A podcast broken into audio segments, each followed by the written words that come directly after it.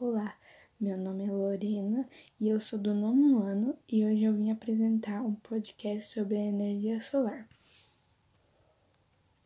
A energia solar é uma energia renovável obtida pela luz do sol utilizada para o aquecimento de água ou como fonte de energia elétrica. Assim como a energia eólica é uma das formas limpas de produção de energia que mais cresce no mundo.